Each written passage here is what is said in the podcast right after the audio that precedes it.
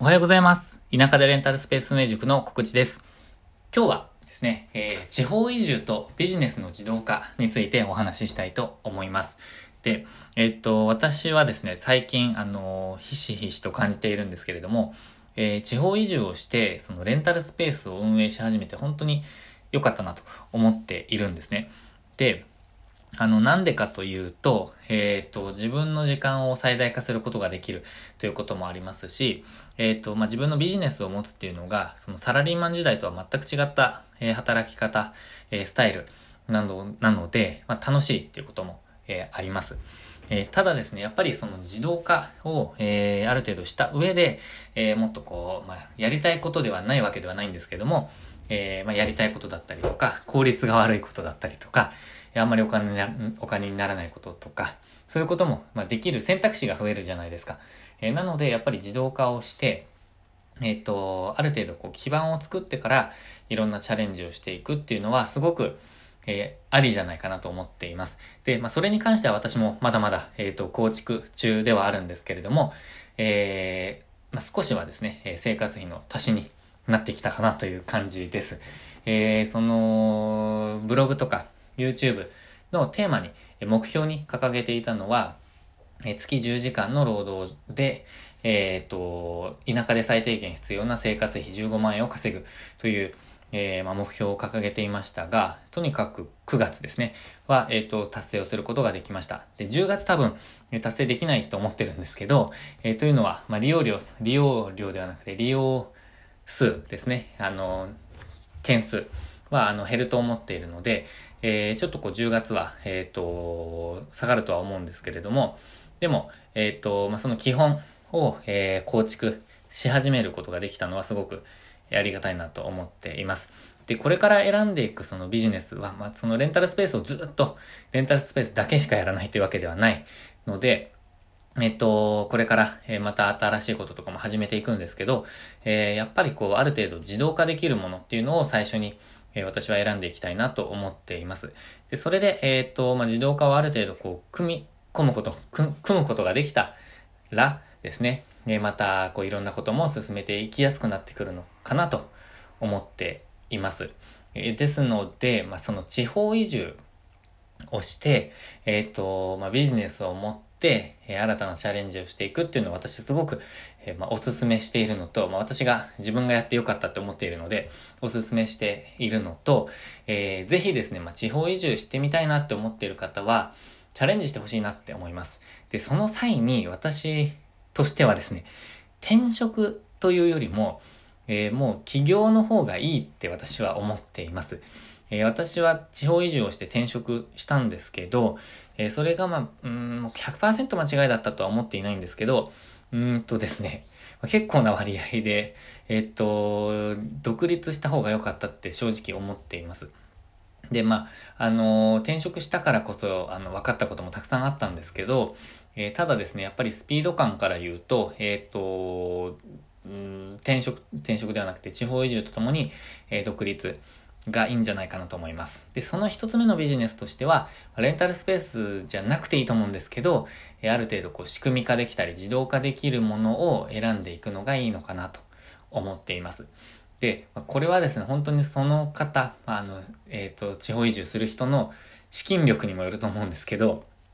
ある程度余裕があって、例えば、えー、1年とか、えっ、ー、と、2、3年とか、えー、収入がなくても生きていけるみたいな感じの、えっ、ー、と、えー、貯蓄があれば、かなり余裕を持って、えっ、ー、と、構築していくことはできると思うんですけど、まあ、結構ギリギリですみたいな感じでチャレンジしてしまうと、まあ、初期は本当に大変だと思います。まあ、自分がそれに当たるんですけど、えー、なのですごく気持ちがわかるんですが、でもやってみたいっていう気持ちもあると思うので、えー、っと、まあ、ある程度、その最悪を想定してですね、もう本当ダメだったら、アルバイトするみたいな感じの、えことも考えながら、やっていく、やっていく必要はあるかなと思います。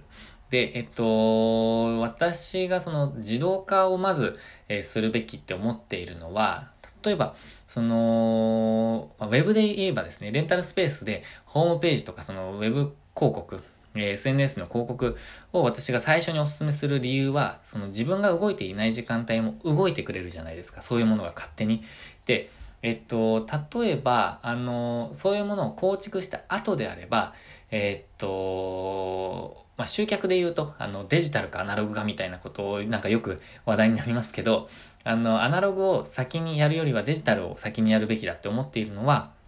えっと、デジタル、あの、アナログをやっている間にデジタルは勝手に集客してくれますけど、えっと、アナログをやっている、まあ、デジタルをやっている間にアナログは、えっ、ー、と、自分が動かないと結局できないんですよ。なんかちょっと説明うまくいかなかったですね。えっ、ー、と、デジタルはとにかく24時間365日勝手にやってくれますけど、アナログは自分が動かないとできないじゃないですか。で、アナログ、デジタルを先にやっておけば、えアナログをやっている間にも、えー、っと、デジタルがやってくれる、カバーしてくれるんですけど、その逆はできないんですよね。なので、とにかく最初はデジタルだって私は思っています。で、それとちょっと似た考えで、えー、自動化、仕組み化できるビジネスを最初にやるべきじゃないかなって私は思っています。まあ、その、アルバイトとか、その、もう本当になんか日雇いのものとかの方が、えっと、結果は出やすいんですけど、まあ、その短期的にはですね、今日お金もらえるみたいな感じで考えれば、結果的には、あの、結果は出やすいんですけども、まあ、長期的ではないかなと思っています。なので、えっ、ー、と、まあ、集客に関してもそうなんですけど、えー、デジタル、まあ、自動化を先にやるべきじゃないかなと思います。ちょっとここでなんかこう脱線するんですけど、えっと、デジタルを、そのデジタルの集客とかデジタルをこうなんか表明している人で、えっと、アナログのえっ、と、集客をしている人、実際にはアナログの集客をしているとか、え自分で動いて、例えば、DM する、メールする、電話するみたいなセールスをしている人は信用しない方がいいですね。あの、例えば、あの、あるんですよ。レンタルスペース運営していると、あの、広告とかどうですかって電話セールスが入ったりするんですけど、もう、あの、広告の電話セールスしている時点で、ウェブ広告の電話セールスしている時点で信じてはいけないですね。あの、ウェブ広告うまくいっている会社とか、あの、うまい会社は、もう、あの、電話でセールスする必要ないので、まあでもそれ実生活にも言えるかもしれないですね。あの、これやってますって言っているのに、あのー、なんでアナログでやってんだろうって思うと、あの、思う、えっ、ー、と、なんて言うんですかね。まあ、セールスマンとか、あの、いるなって、なんかちょっと今思っちゃったんですけど、まあそういうのに騙されないようにですね、えー、やっていく必要はあると思います。えー、例えばまあ自動化できるとか仕組み化できるって結構、あの、甘い言葉だったりもするんですよね。すごくま魅力的に感じるじゃないですか。なので私も、あの、あんまりこう自動化していますとか、ウェブ広告で全部集客していますとかっていうのを、えっ、ー、と、強く言い過ぎないようにしているんですけど、というのも、それを真似しようと思ってなんかこう、全部やってみたら何もうまくいかなかったってなってしまったら良くないじゃないですか。あの、基本の考えとか、その集客に対する、その、取り組みがないと、あの、うまくいかないことなので、えー、ウェブ広告出せば、えー、うまくいくというのと、こう、勘違いしてほしくないんですよね。それ、ポータルサイトに、あの、レンタルスペース載せれば全部集客できますって言ってるのと一緒みたいな感じなので、まあ、それ田舎では絶対に無理なことなので、まあ、基本を抑えつつ、えー、集客は頑張っていく必要があるので、まあ、ちょっと、えっ、ー、と、脱線しましたけど、そういうのも注意していきましょう。えー、ということで、今日はですね、えっ、ー、と、自動化、ビジネスの自動化についてお話をしました。えー、特に地方移住したい方には、えっ、と、自動化できるビジネスですね、を、あの、非常にお勧めします。まあ、転職より、